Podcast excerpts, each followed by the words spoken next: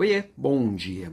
Você conhece alguém que encarna um personagem no trabalho? Ou seja, se você encontrar com a pessoa no sábado com a família, ela é uma pessoa, e na segunda-feira, lá na mesa da, da, reunião, é outra pessoa completamente diferente?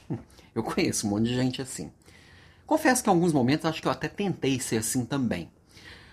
Mas o que, que acontece, na minha visão? Claro, sempre na minha opinião.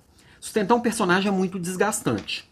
Primeiro porque eu fico o tempo inteiro tentando achar o que que vão gostar de mim para colocar essas coisas no meu, no meu, na composição do meu personagem. E eu mesmo acho que para quem é ator e é preparado para isso deve ser pesado.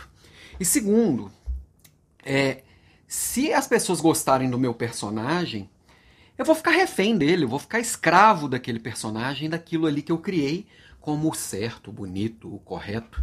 E uma, eu não estou falando que a gente tem que chegar na empresa, chegar no trabalho, chegar para os nossos clientes, seja empreendedor, seja líder de equipe, o que seja, e fazer tudo de qualquer jeito como a gente gostaria que o mundo fosse. O mundo não é do jeito que você gostaria que fosse, sinto te informar. Eu acho que a gente sim precisa ajustar algumas condutas ao ambiente, à cultura que a gente está inserido, ao tipo de relação que eu quero ter com o meu cliente. Isso não é ser um personagem. É você ser você mesmo aplicado àquela realidade que você está querendo mudar, que você está querendo fazer parte.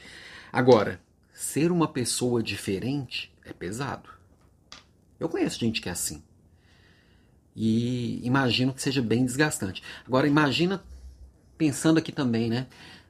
Eu ter que não, deixar de ser eu mesmo para agradar o outro. É muita falta de amor por mim mesmo, né?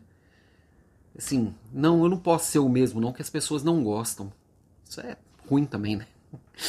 Bom, enfim, nessa sexta-feira aqui fechar, geralmente sexta-feira eu falo sobre as coisas ligadas ao aspecto da liderança em si, e quando eu penso que liderar é um ato de autenticidade, verdade e transparência, não tem como pensar nos personagens que a gente vê no dia a dia, alguns patéticos, alguns preocupantes, alguns Será que esse personagem que é a, que é a pessoa real e o outro do final de semana, que é o personagem?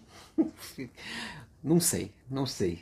Ou será que a pessoa tem duas personalidades mesmo? Também não sei. Como eu não sou assim, às vezes eu não tenho dificuldade de enxergar o outro assim. Empatia às vezes é difícil, né? Mas enfim, é legal eu pensar a respeito da minha conduta e de como eu faço e provocar a sua também. Ah, hoje, hoje à tarde eu vou, vou colocar lá no meu LinkedIn um artigo sobre modelo híbrido, coisas que nós estamos fazendo aqui e alguns pensamentos legais. Depois lê, lê lá que eu fazia tempo que eu não escrevi e eu gostei bastante do texto que eu vou colocar, ok? Final de semana eu publico mais coisas aqui. Beijo para você e até segunda.